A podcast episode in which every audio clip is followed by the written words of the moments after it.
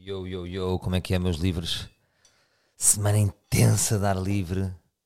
Semana com dois episódios, um domingo e um terça.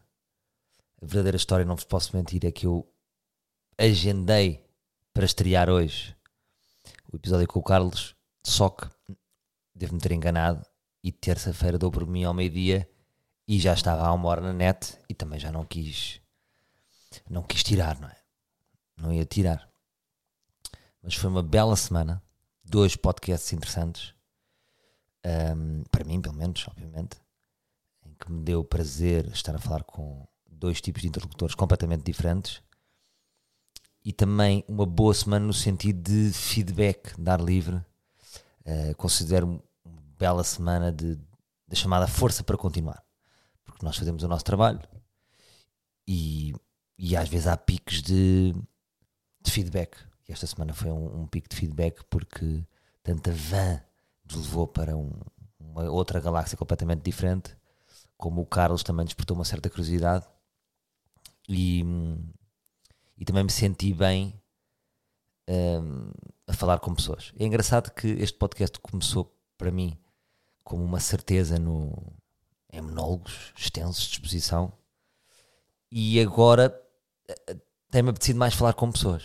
É como se eu agora estivesse mais preparado para falar com pessoas. Não é que eu não é que eu não, mais atrás não, não estivesse preparado para falar com pessoas, mas publicamente. Uh, eu tenho vindo aqui a treinar convosco a minha exposição.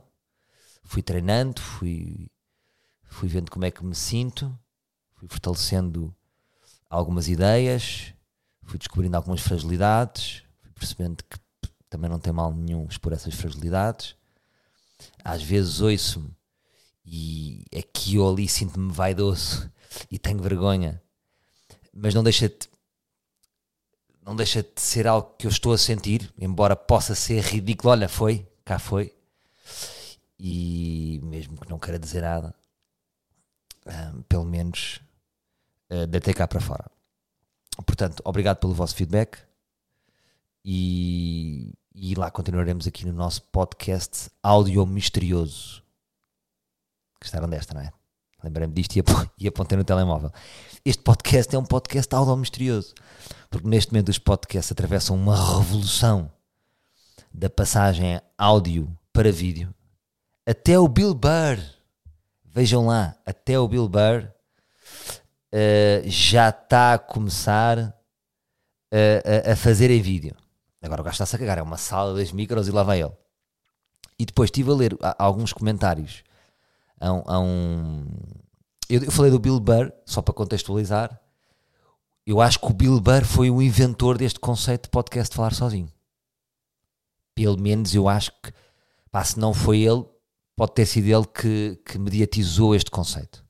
Mas eu estou em crer que ele foi o primeiro. Só daquela cabeça louca que disse: Vou falar durante duas horas. E ele faz dois podcasts semanais. Já viram? Há um faz, imagina, não sei, há um dia, passado três dias está a fazer outro, duas horas. Portanto, a necessidade que ele tem de deitar cá para fora é quase uma espécie de autoterapia. Porque terapia é com psicoterapeuta, ele também dá feedback. Isto aqui nós temos, é como se tivéssemos vários psicoterapeutas. Nem sempre é uma coisa de exposição mais interior, mas muitas vezes desse feedback também uh, vamos ganhando algumas coisas. Mas estava aqui no conceito. Uh, este podcast é áudio, áudio misterioso. Na própria conversa com o Van, com, com a Van, ou com o Carlos, ou com o Pedro Durão, estes, estes últimos três episódios, há, há qualquer coisa uh, no, no, num podcast apenas de áudio isto, lá está. Estão a ver o problema? Disse apenas. Como se não chegasse. Uh, um podcast de áudio que com vídeo há qualquer coisa que se perde. Acredito que isso também é um treino. Obviamente acredito que isso é um treino. Eu posso um dia vir a dar esse passo. Um, mas é outro treino, não é? Tipo, agora ligam as câmaras, está tudo igual. Tem que haver ali uma fase de. É outro treino. Uma coisa é expões-te e conversas só com áudio estás, estás, estás ritmado, é como se fosse uma modalidade. É como se fosse, olha, por exemplo, como as pessoas da rádio, não é? Durante muitos anos E depois, quando às vezes nós víamos a passagem de, algum, de alguns apresentadores da rádio para a televisão, dizia: Ah, ele não tem, parece que não tem tanto jeito, ele é bom na rádio. Porque é um treino diferente. É um treino diferente. E até, até talvez possamos ter mais pudor em dizer algumas coisas com vídeo. A própria forma como os convidados se apresentam aqui em casa, relaxados. Se de repente tivermos aqui luzes, já tem que estar arranjados, já tem que estar maquilhados, há uma pressão estética. Eu acho que é diferente. portanto, eu acho que agora as pessoas vão entrar numa, numa espécie de encruzilhada, porque hum, às vezes pode ser contraproducente, porque disserem assim, porque não queres fazer isto para 10 vezes mais pessoas? Ah, é só fazer em vídeo. Então, fica aqui encruzilhada. Hum, e eu, analisando-me ao longo do tempo, eu sempre fugi muito aos crescimentos. Sempre, tipo, estou a crescer, oi, há qualquer coisa em mim que boicota o, o crescimento, em que, em que me sinto confortável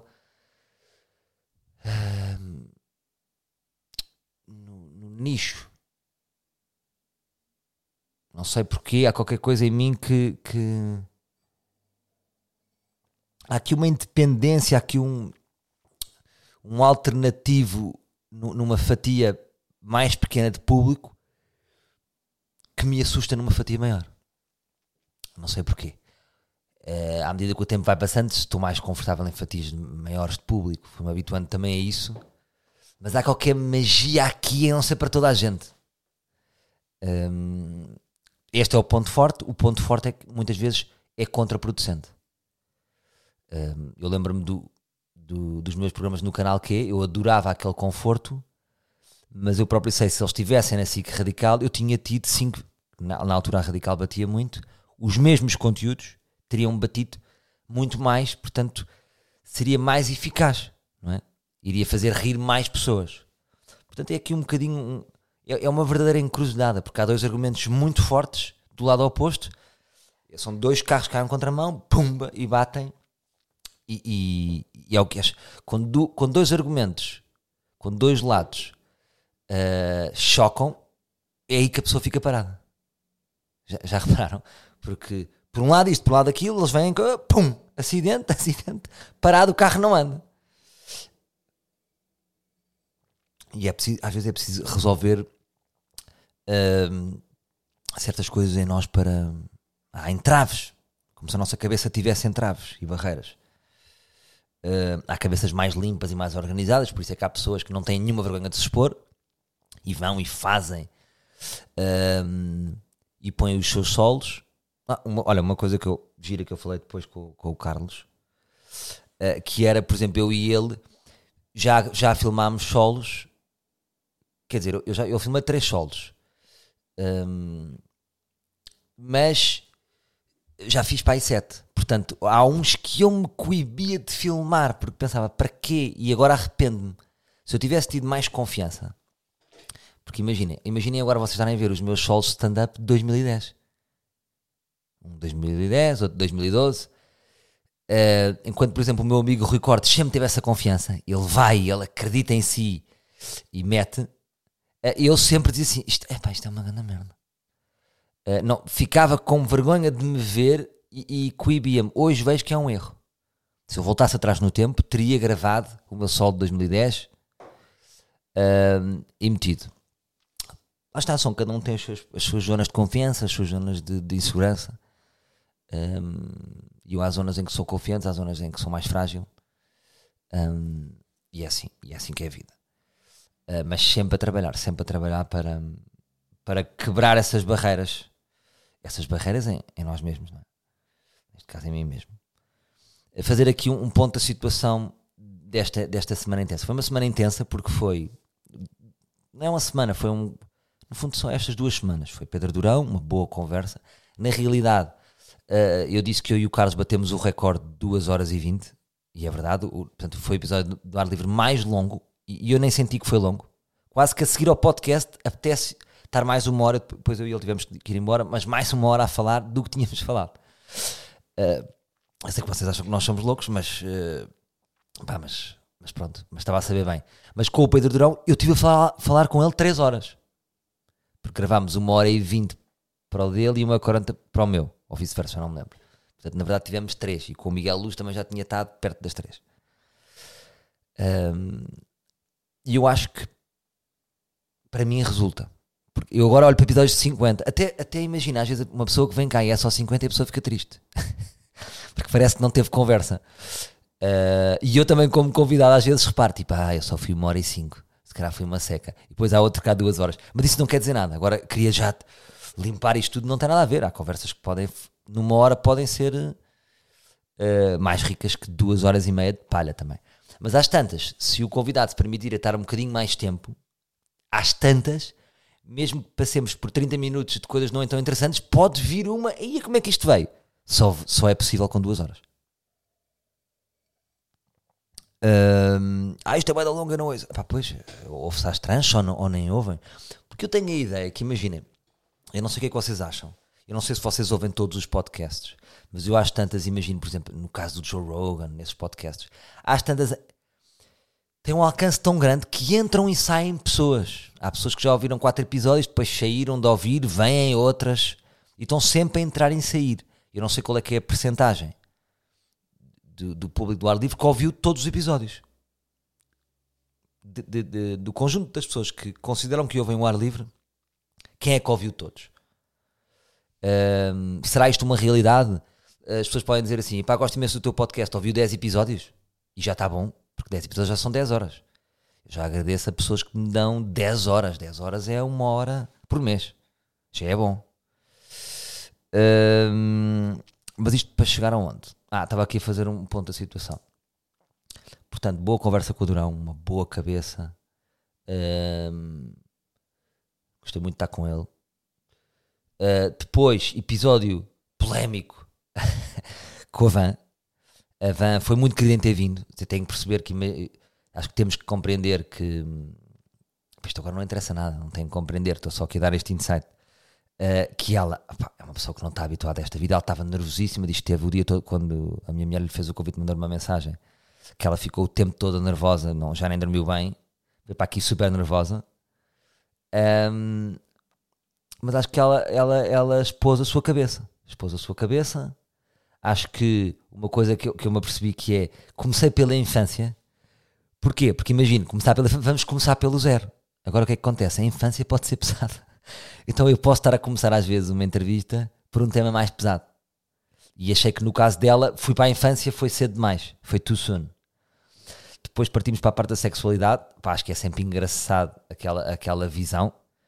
Acho que para mim, dos melhores momentos foi quando ela, a, a, a autocrítica que ela faz a ela e não teve medo de se expor a dizer que os namorados, que a alcunha dela era camisa de força. eu achei isto genial. Um, e depois a parte mais polémica, que é sempre a política, não é? Porque a parte política divide sempre. Enquanto quando estamos a falar de sexo, rimos e, e qualquer perspectiva sexual acrescenta e nós não nos sentimos atacados sempre que alguém se posiciona politicamente, as pessoas. Portanto, eu recebi várias mensagens, um, uh, sobretudo por, causa da parte política, e uh, eu, o que eu achei uh, para mim o que foi, o que foi rico é estar, estar mais perto de uma pessoa e da cabeça de uma pessoa que vota Bolsonaro. E a minha, a minha conclusão, leve e ainda superficial, porque pai, não sou um estudioso do Brasil, não, não, não, não, não conheço a, a fundo a política do Brasil, mas o que me parece também, porque eu faço uma ligação entre Bolsonaro, Trump e André Ventura, é quase como se fosse um partido global, não é? Em que depois Portugal e o Brasil têm o seu franchising. Mas a empresa mãe é nos Estados Unidos. A minha conclusão é que eu acho que pessoas com, com uma vida dura e, e com uma vida, não é uma vida dura, é com uma vida mais do que dura, com, pá, com histórias ligadas a, a, crimes, a familiares que sofreram violação, violações, elas próprias violações, agressões, violência, veem nestas pessoas a salvação, por alguma razão. Um, é aquelas frases, bandidos bom é bandido morto. Portanto, eu imagino que uma pessoa que tenha uma mãe, uma tia violada, ou que ela própria foi violada, por raiva, houve um político dizer isto, eu, tipo, eu estou com este gajo e nem quero ouvir mais nada. Porque associa, mas eu acho que aqui é confusão. Associa que esse político é a salvação, como se, por exemplo, para o Lula, no caso do Brasil, eh, ele soltasse os bandidos e pessoas que violam, está tudo bem. Eu acho que aqui é, que é confusão. E acho que estes políticos, a extrema-direita, apanha estas pessoas assim. E eles já nem querem ouvir mais nada. Portanto, eles tocam muito ali na ferida da segurança. Pá, e, vo e vocês imaginem no Brasil, isto não é como em Portugal. Se uma pessoa no Brasil, eu acho que uma pessoa, toda. Como é que eu ia dizer isto? Imaginem, toda a gente no Brasil, se não aconteceu um crime com ela, tem um primo, ou uma mãe, ou uma tia, ou um pai, ou que está na cadeia, ou que morreu, ou que foi assassinado, ou que foi um tiro, ou que foi violado, ou que foi preso. Pá, pronto. Talvez é isso. Uh, se querem que me diga, eu senti-me muito bem em falar com uma pessoa completamente uh, diferente política. Senti-me bem porque, para perceber, e lá está, é, é aquilo que estava a falar. Agora estou a falar de todos os podcasts ao mesmo tempo. Que no, no podcast com o Carlos falámos de ter perguntas. Eu tenho perguntas. É isto que eu tenho perguntas e, e quero perceber. E acho que nesse sentido foi rico para percebermos. Até depois podíamos ter escavado mais. Uh, mas pronto. Um, também não sei o que é que íamos encontrar. Foi, foi escavamento possível. E depois um bom episódio com o Carlos.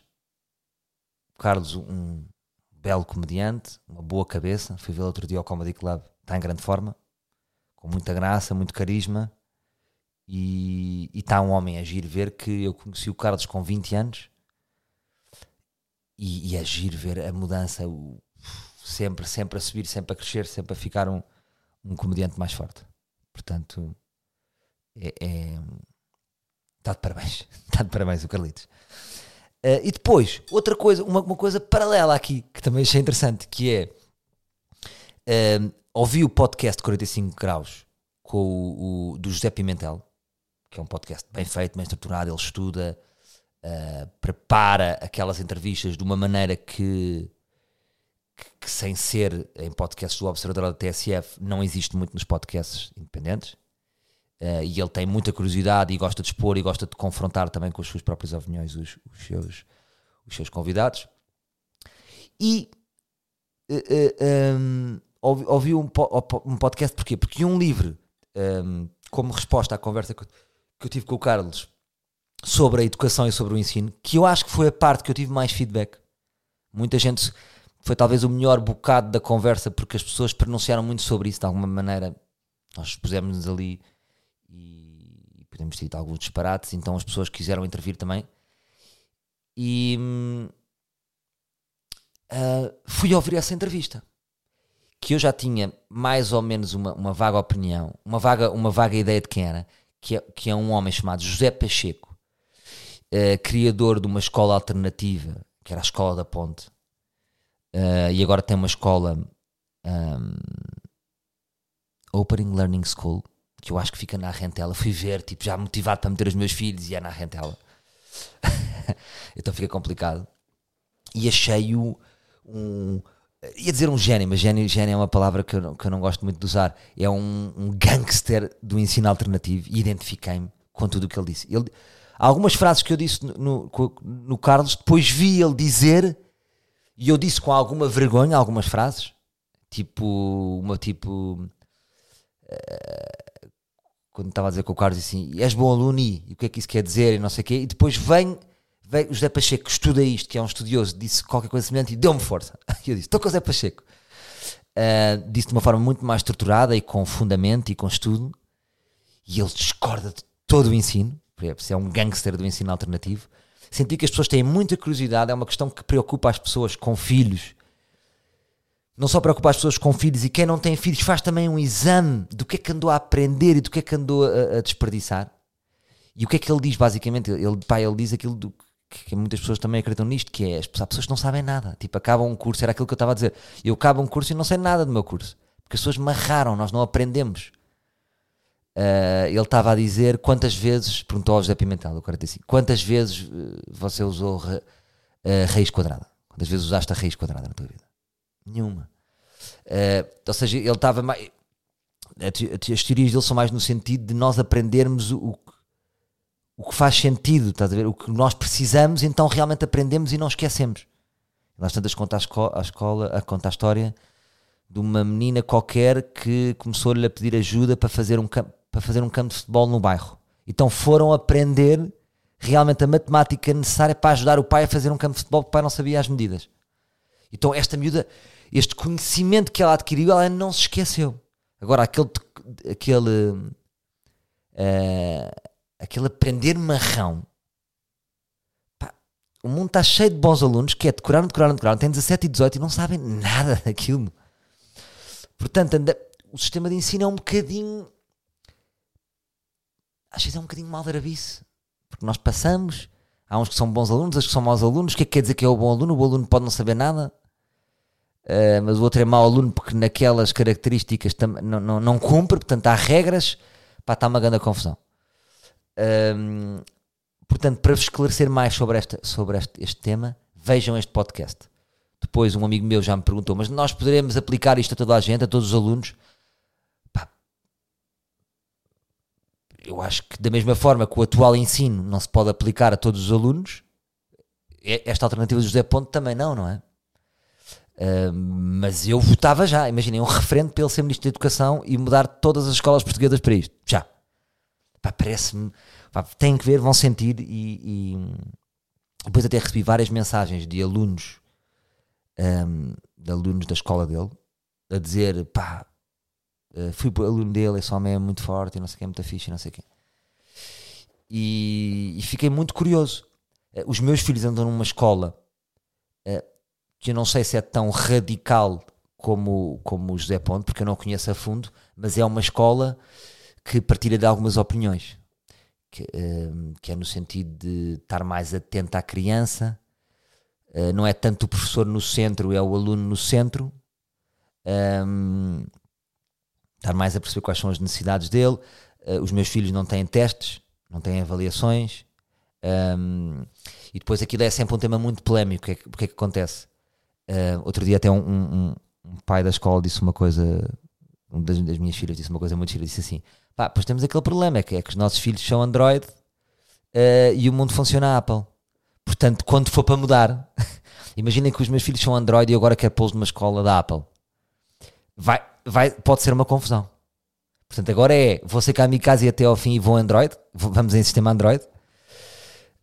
Um, mas estavas a dizer, imagina, por exemplo, as salas não têm porta, há ligações de umas turmas para, para as outras. Há ali algumas paredes que se partem, literalmente algumas paredes que se partem. Uh, qual é o medo do, dos pais? O medo dos pais é que depois, pela comparação, o que é que acontece? Os miúdos das escolas clássicas ou daqueles colégios mais clássicos aprendem mais rápido. Mas lá está, aprendem mais rápido o quê? Essa é a minha pergunta. Estão a aprender, estão a amarrar, estão realmente a aprender? E na escola dos meus putos aquilo vai mais lento. Come, a, a, começam a ler mais devagar. Há muita brincadeira. E eu dei para mim dizer assim: uh, a escola é muita brincadeira. Depois pensei: então, mas com 6 anos, a minha filha tem 6 anos, não é suposto haver brincadeira? Está tudo bem então com a escola. Acho, acho, que a escola nunca haverá nenhuma escola perfeita, temos que ser sempre um complemento em casa. Um, e, e, pronto, eu daquela entrevista com o José Pacheco, que eu gostava que vocês ouvissem, estou já aqui a fazer um, um algum insight, uh, alguma entrada. Uh, o que eu aprendi é tipo, uh, os miúdos no centro. Imagina, em vez de eu forçar os meus filhos a fazer as atividades que eu acho que sejam fixe, só a aprender o que sejam fixe, tentar ouvi-los, porque ele, por exemplo, por isso é que ele é um ganda gangster, ele diz que teve um aluno, uma aluna que disse assim: Eu quero ser rapper. O que é que ser quando fores grande? Ele perguntou à miúda, e a miúda disse: Eu quero ser rapper. E ele disse, o José Pacheco, então eu vou-te ajudar a ser rapper. E a miúda perguntou, mas tu és professor? Duvidou, porque é tipo, o professor não é isto que faz. O professor não nos vai ajudar nos nossos sonhos. O professor vai, vai esfregar aqui com uma cassete. Então, eu pensei, não é só uma escola que pode fazer isso, eu também posso fazer. Posso não castrar os sonhos dos meus filhos à partida para tentar metê-los numa caixa e tentar ouvi-los e, surfar com ele algumas, algumas maioneses. Uh, a minha filha diz que essa é da moda. E põe e faz e pinta as bonecas com unhas e não sei o quê. E veste e, e, e, veste as roupas e não sei o quê. E outro dia disse: Então, filha, agora vamos sair, mas, mas a Maria Antónia é que vai tratar das roupas. E ela mete na cama um, uh, mete na cama como se fosse uma miúda que trabalhasse em guarda-roupa. Impecável. Um, e porque não incentivar esse jeito que ela já tem para aquilo? Por exemplo, um, isto. E, e, pronto. Vão ouvir o José Pacheco. Um, ele está, fez uma entrevista no 45 Graus. Depois alertaram-me que ele também uh, deu uma entrevista à minha prima, que chama-se Rita Ferralvin. Não sei se vocês conhecem, que tem um podcast de caravana. Portanto, ainda por cima promovi o podcast do, do 45. Não tem problema nenhum, mas podia também ter dado uma força à minha prima. Portanto, vejam, vão lá ver essa entrevista. Ainda não ouvi, uh, mas ela também já o tinha caçado. Um, e pronto, por acaso falei agora em dois podcasts que em breve vou. Agora estou a abrir um bocadinho mais. Também tenho vontade de falar com, com mais pessoas e perceber também onde é que elas gravam e como gravam os podcasts. É uma coisa que é gira quando eu vou. Gosto também de experienciar como experiência, não é? Como é que eu me senti naquele podcast para trazer para, para mim isso e ver como é que as pessoas gravam e como é que, como é que levam aquilo. Um, mais coisas, só aqui uma partilha, agora uma, uma mais uma partilha. Imaginem, esta semana descobri aqui uma coisa. Descobri uma coisa. Um, reforcei uma ideia que eu já tinha. Que quando eu estava a trabalhar muito rádio, espetáculos, séries, tudo ao mesmo tempo. Pá, o ano passado eu gravei duas séries. Estou sempre a dizer isto, não é? Desculpem, o avô está-se a queixar. Duas séries, rádio e espetáculos ao mesmo tempo. Mais anúncios, nós, que são pauladas de 14 horas a filmar. Uh, olha, hoje vou sair daqui e vou, vou, vou filmar mais um anúncio. Mas, uh, por acaso, hoje mais leve. Mas quando eu estava nesse, nesse, nesse burnout, vou dizer burnout, mas não é burnout, é mas burnout de trabalho, um, estava muito. Um, aquilo cansava-me, não era? E, e, e matava-me a cara. Tinha uma cara morta, às vezes, no final do dia. Agora estou com a cara muito leve e fresca e sorridente. Agora, o que é que acontece? Como eu tenho mais espaço, a minha cabeça, vejo como, a, como a minha cabeça é intensa. Por exemplo, eu tive um dia, puf, tive que vir, peço desculpa, tive que vir aqui para casa acalmar-me. Tive que ir para casa acalmar-me, imagina. E não tinha assim tantos a fazer, mas o que é que acontece? Uh, a minha cabeça mais leve é uma folha é como se eu visse várias folhas brancas. Então depois, imagina, eu tenho aqui uma folha que todos os dias escrevo mais uma ideia de projeto. E depois cada ideia de projeto que eu tenho começa a entrar numa. Começa a fazer isto e aquilo e falava com aquilo e falava com a outra, e depois punhamos assim e assado, assado.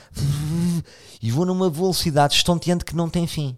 É quase como se, quando eu tivesse uma ideia para um projeto, no próprio dia eu desenho o projeto todo a 3 anos para a frente pá, isto tem um custo aqui físico e mental. E eu tenho que saber parar, tipo, hoje tive a ideia, calma, agora vou jogar ténis. Por isso é que o ténis é bom nisto. Agora vou jogar ténis e vou buscar os meus filhos. Está bom.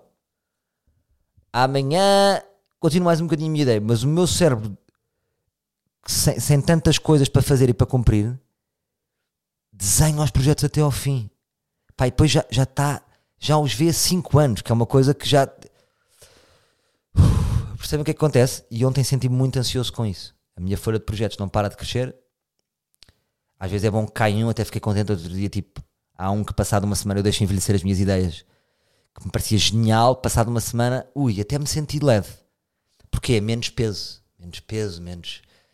Uh, porque cada projeto e cada ideia acarreta uma solução para a minha vida, mas também o seu peso, porque é uma mochila que eu vou ter que levar.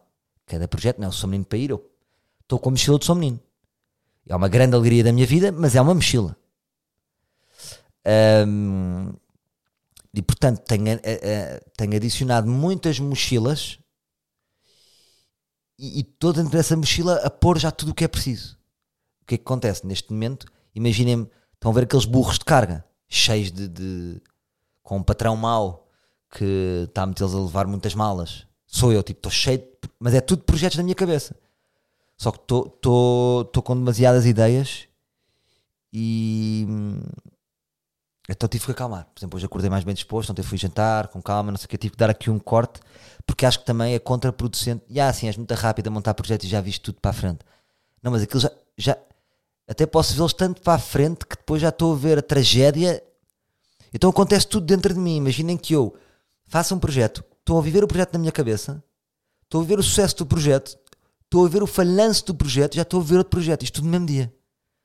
É como se, se, se nos projetos que eu imagino, depois dentro da minha cabeça num dia, são 5 anos que passam aqui na minha cabeça. Então ontem tive ali meio um piquinho aqui de. Até tive que respirar. E pensei, ah, hoje não tinha respirado. Uh, então. E pronto. Olha, boa meia hora. Não vos vou estender, não vou estender muito mais hoje. Porquê? Porque. Porque já estamos aí com dois podcasts para vocês ouvirem. Tem que ouvir o do Carlos, o da Van e, da, e o do Durão. E depois. Uh, estou com vontade de continuar aí com mais pessoas. Não sei que vocês sentem disto ou não. Um, mas pronto. Grande abraço. Até para a semana, meus livros.